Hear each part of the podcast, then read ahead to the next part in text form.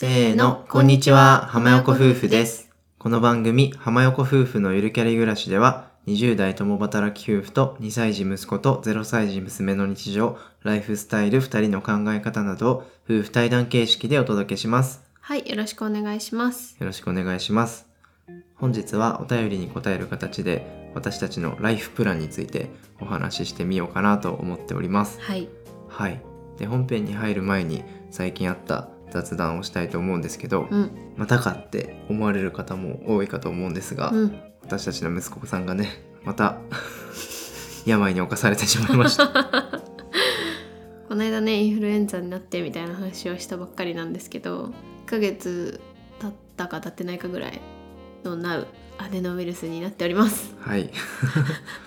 アデノウイルスになって今8日目そなんですけどう、めっちゃ長いんですよ。まだ実は治っていなくて、うん、38度と9度をうろうろずっと。熱が下がらないっていう感じです、正直子供の風邪って長くて4日ぐらいで熱下がるのしか今まで経験してなくて今回長すぎてなんかもう違う病気なんじゃないかとかさなんかすごいそわそわそわそわしててさなんか全然落ち着かない感じで、まあ、今もねまあもちろんアデノウイルスとは言われてるけどなんか早く治らないかなみたいな感じでまあ心配な日々ですね。ね、うん。まあ、アデノウイルスってメアニーとかが特徴みたいで、うん。ただなんか咳もすごいしてるから、うん。なんかアデノウイルスって咳そこまでみたいな話も聞いたことあって、うん。なんかマイコプラズマ肺炎とかと合併してるんじゃないかとか,、うんうんうん。なんかそういうのねいろいろねそう。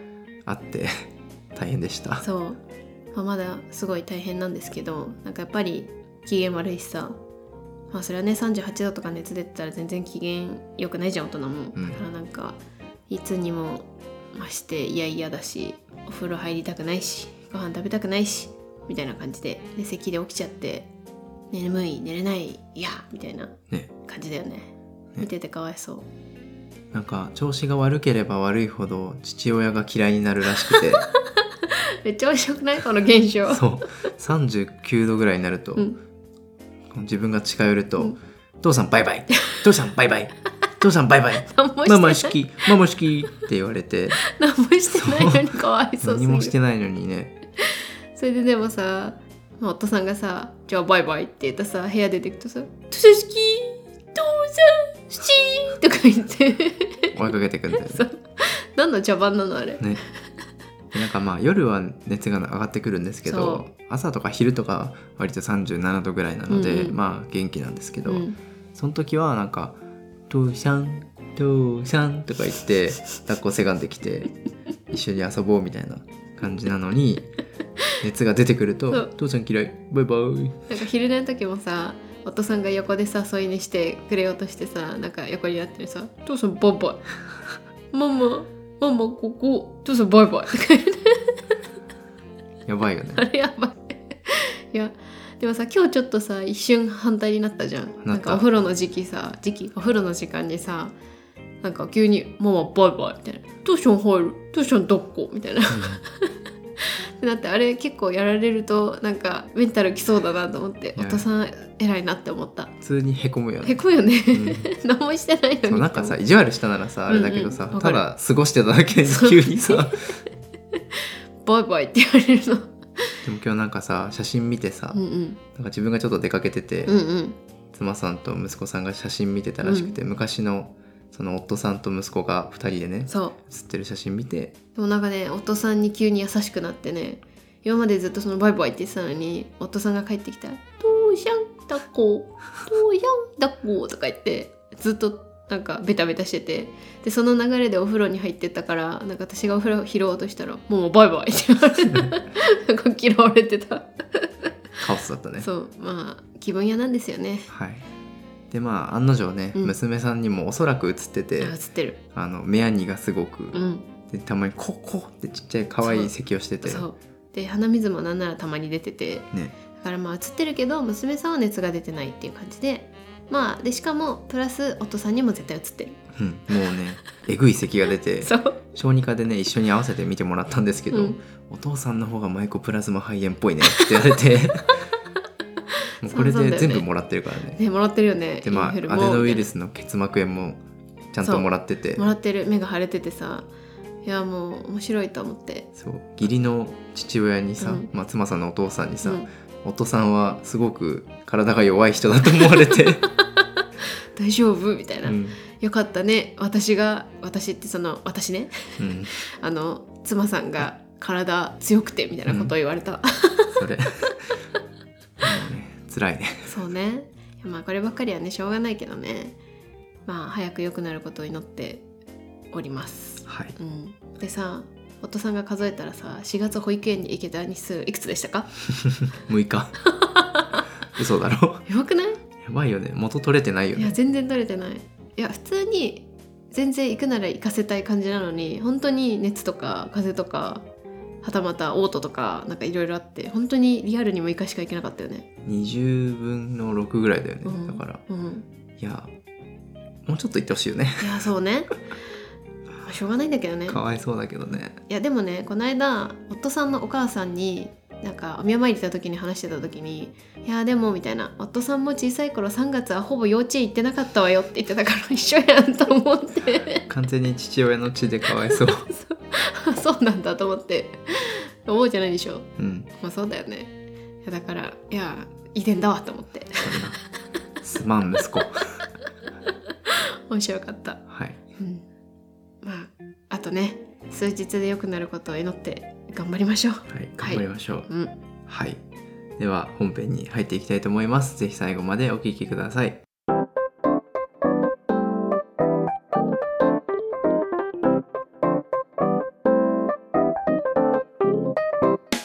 はい、それでは本編始めていきたいと思います。本日はお便りいただいてますのでご紹介したいと思います。まゆるネームトトさん。はじめまして、いつも楽しく拝聴しております。第2子のご出産おめでとうございます。ありがとうございますあ。りがとうございます私は現在大学院1年生の女性でライフプランについてゆるゆる考えているのですが子供は2人以上欲しいと思っておりどれくらいの間隔を空けて産もうかななどと彼氏と想像を膨らませています年の差を狭めて育児期間を狭めるか年の差を少し離してゆとりを持って育てるかなど悩み中です。そこで浜横夫婦さんはどのような考えやライフプランお仕事や育児などをお持ちなのか教えていただけると嬉しいです。まだまだお忙しい日が日が続くと思われますが無理せずお体大事にしてくださいね。ちなみに本の紹介コーナー大好きです。紹介されていた赤と青とエスキース最高でした。汝星のごとくという本もおすすめなのでぜひ読んでみてください。というお便りいただきました。ありがとうございます。ありがとうございます。最初にちょっと本のとこ触れるか。うんうん。汝星のごとくはね図書館に入れてるんだけどね、うん。予約を。全然来ないねもう、まあ来ないよね。はるか昔に入れてるけど。そう。まあでも本屋大賞も取っちゃったし、ね。そもそもなぎらさんだしね。もう500人とかだったと思う、うん。入れた時から。そう。だからなんかまあ来るのを楽しみに。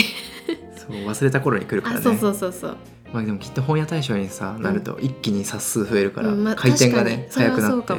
本屋大賞取る前全然前に入れてるからさ、うんうんうん。そろそろ来てもいいかな。そうだね。読むの楽しみにしてます。ねうん。絶対面白いかなと思っ絶対面白ていと思う。楽しみにしてます、うんうん。本のコーナーも好きということでありがとうございます。ありがとうございます。また最近ねこの1から3月で読んだ本を紹介してるのでぜひ聞いてみてください。はい。うん。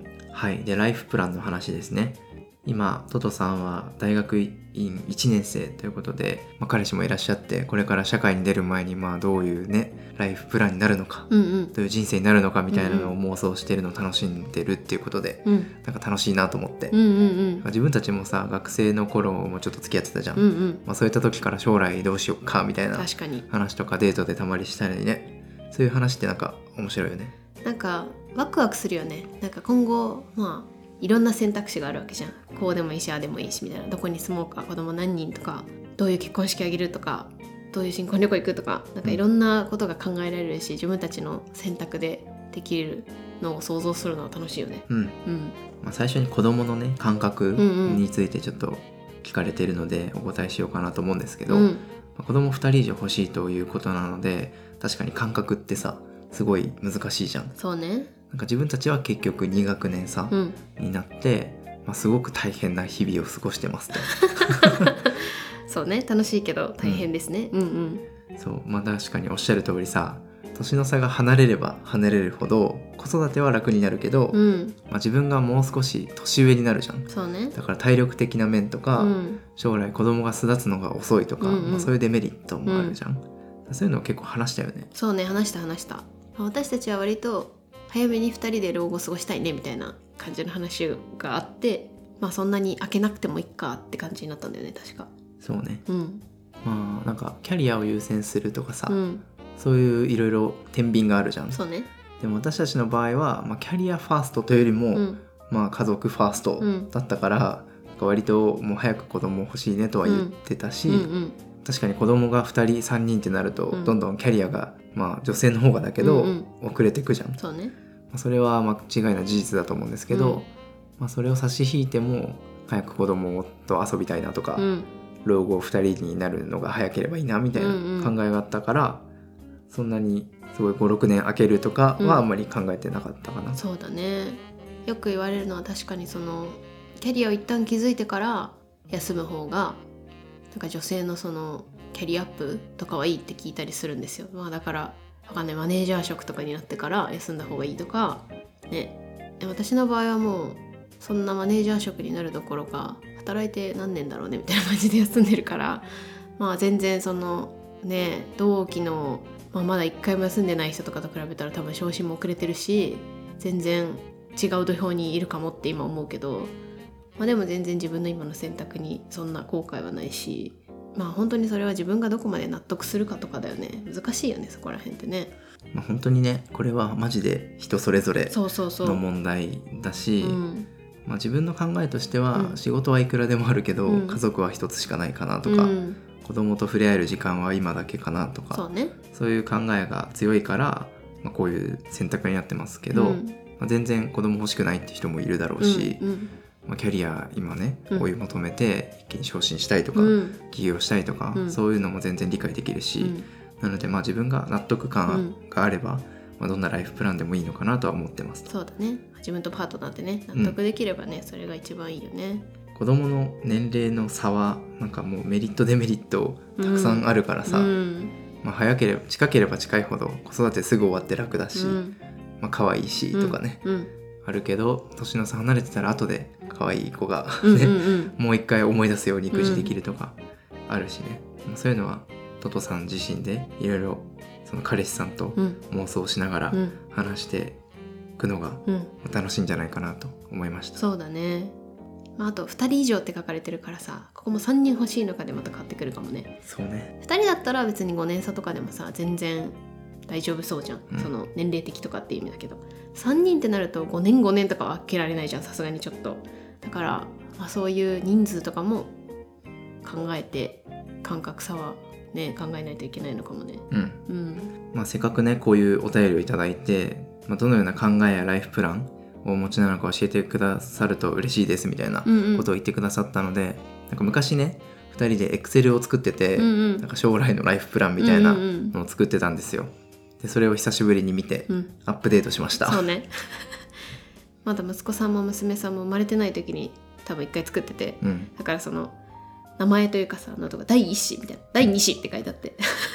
エモくなったよね。そうエモくなった。あまだこの時期かみたいな。息子さんと娘さんの名前がないみたいな感じだったね、ちゃんとね作成日をメモっててね、うんうん。2020年のね1月12日に作ったみたいなので3年前ですね。まだ息子さん妊娠もしてないねこの時期ね。そうだね。うん、結婚してまあ1年経たないぐらいだね。うん。うん。なんか夢が溢れる時期というかさまだなんかどうにでもなるというかさ。そうね。ね。まだ溢れてるよ。溢れてる。いや今も溢れてるけどなんかね。うん。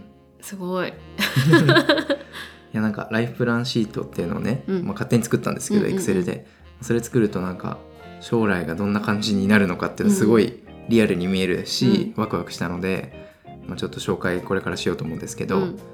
まあ、横軸がねなんかバーッと年数書いてあるだけで、うんうん。まあ、20192021みたいうんうなん。感じで書いてますと。うん。で入社年度何年目とか、うんうん。あと年齢自分たち何歳とかうんうん。書いてますと。うん。であと子供の年齢を入れました。うん。息子さんと娘さんの2022年は何歳だなみたいなのが入ってて、その時年少だな年中だなとか、うんうん小学3年生だなみたいなのが分かるようになってます。うんであとライフイベントと住みたい場所とかっていう項目があってそこら辺でちょっと整理してみました。うん。なんか一回書き出してみたじゃん、うん。子供2人の年齢入れて、うん。そしたらさもうさあれ？みたいな、うん。5年後ぐらいにもう小学校入ってるしそ子供年中だしみたいな、うん。大丈夫そうってなったよね。うなんかもうえってなって。で右行けば行くほど。あれ？もう卒業というかさあれ？もう子育て終わるじゃんみたいななんかほんと子育ての期間ってめっちゃ短いんだなってなんかこのエクセルを見て改めて思ったんだけど。いやそれ結構早すぎて いねやそう。ねあっという間に大学生になってあっという間に家からいなくなるよこれと思って。そう。うん、あそう考えれば考えるほど、うん。なんかね、うん、もっと家族の時間大切にしなきゃってあそう。すごい思った。思ったね。こんな今さ「父ちゃん抱っこ」とかさそれこそ「父さんババ」とかいうのも今だけじゃん。ねなんか憎たらしいこともあるけどさなんかそれも含めていや子育て楽しまないとって思った。なんかあと2027年に小学1年生になって、うん。娘さんは年中になってみたいな、うんうん。見るともう絶望だよね。なんかもうすぐじゃない？すぐすぎ。それ。えー小学生になっちゃうの？みたいな。ランドセル背負ってんのかな？みたいな感じだよね。ほんとね。うん。いや恐ろしいね。恐ろしいで私たちもねこれバーって結構スムーズに作れたんですけど、うん。まあ、争点は3つぐらいあって、うんうん。1つ目が海外転勤したいねって言っててで海外転勤をする時期うん。を悩みました、うん。まあ、これはねあの勝手に悩んでるんですけどまあどこら辺で行きたいねみたいな、うん。理想よね。そう理想だからね。で2つ目が、まあマイホーム買う時期うん。を悩んでます、そう。これも悩んでるよね。悩んでるなんか海外転勤行きたいから、うん。海外に行ってから買った方がいいんじゃないかとか、まあ、前もお話しした通り家賃補助出てるから、うん。そのタイミングどうしようとかね、うん。いろいろ悩んでますと。そで3つ目が、ううん。第3う子ん。をどうするか、うん。ここもまだ2人では実は結論が出てなくて、そうね。まあ、2人とももう1人欲しいなって気持ちもありつつ、うん。まあ、2人でも十分幸せだし、うん。3人目って相当大変だと思うから、うん。ちょっと二の足を踏むとこもありつつ。そうなんか絶対欲しいとも決めきれないし絶対いらないとも今のところ入れなくてグレーゾーンになってる。そう。だから一応表には設けてみてそう。第3子の欄がねそう。できて、まあ、3年後4年後みたいなそうそう。大話をして、体ここらね辺かなみたいなのでね入れてるよね。うん。うん。正直第3子を望む場合はさ、うん。一気に選択肢が狭まるイメージがあって。わかるよなんか一気に海外転勤もさなんか0歳児1歳児連れてくのかうん。ってなるじゃん、うん。とするとなんか2年後にさ0歳児を例えば産むとするじゃん、うん。そうするとやっぱそこからまたキャリアがちょっと止まるから、うん。海外転勤5年後6年後かなうんみたいな、うんうんとかね。なんかいろいろね難しくて。そうわかるわかる。それこそ今子供2人みたいな感じでいろいろ考えてるからさ車もさ買ったけどさなんか第3子やるとさ入んなくね？とかさうん。なんかうん今の家もさ3人目だとさちょっと子供部屋足りなくない？とかさなんかそういうやっぱり第3子ってなると結構いろいろ変わりそうだなとかもあるしあと周りを見ててなんか3人子供がいて海外転勤してる人ってなかなかいなくて2人が多いかなって印象なんですよ。まあ、うん。大変っていうのと、まあ、その年齢やっぱり海外で向こうで産むって難しいとかあるのかなとかそうするとねいつ産むんだろうとかなって2人とかが多いのかなとか思うんですけどなんかいろいろそういうのも考えると難しいなと思って。でも子供は可愛いし。うん。なんか1人目ならさ海外でさ駐在中に産むってうんうん。あるけどさ、うん。2人子供いてさそう。3人目をさ海外で産むってさその残された1人大変すぎん？いやそれって大体さまあ大体その夫さんの方がさ仕事してる場合が多いじゃん、そう。そうすると仕事しながら2人見るみたいな。うん。それとも里帰りするんみたいなそう里海外ですけどみたいな。パニックだよね。そうパニックだよね。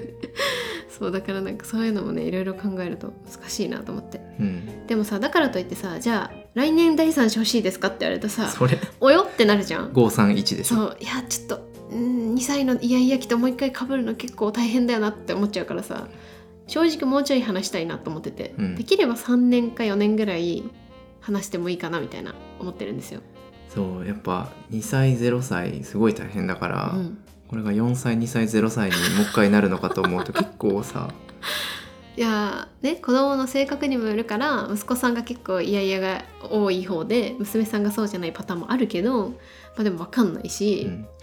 いやせめて普段の生活はいいんですけど、うん。やっぱ保育園に2人とも通うじゃん、うん。これもう病気がさらにさデパートになってさでさ夫さん100%移るタイプだからさもう家庭が回らないんじゃないかってそれ本当にさ病気になるたびにさ第三子無理だって思うのよ。そう毎回お父さん言ってんの。なんかその間は病気になってない間は可愛いから第三子一家とか言ってんのに病気になったらあもうこれは第三子無理ですとか言って。毎 回不可能です。回る要素が見えません。って毎回言って。観念。しかも今さ2人育休中でこれ言ってんのにさ2人働きに出たらどうなるみたいな。そう、2人ですら回んのかなみたいな子供2人でうん。大人2人でいやーって感じなのに確かにこれ3人かみたいな。ね。うん、うん。いやーということでね悩みは尽きないわけですよ、うん。まああわよくばさ全部取りたいわけ。そう。海外も転勤したいし、うん。家も買いたいし、うん。第三子も欲しいし、まあ欲張りなんですけど、うん。まあこうやってね欲望は膨らませておかないと。そうね。でこういう風に見える化しとくとね、うん。意外と叶ってたみたいなうんのあるあるなので、大丈夫叶ってるから。ほんとさすごいよね。うん。なんか第一子第二子のさなんかうん。望む場所みたいなさ、うん。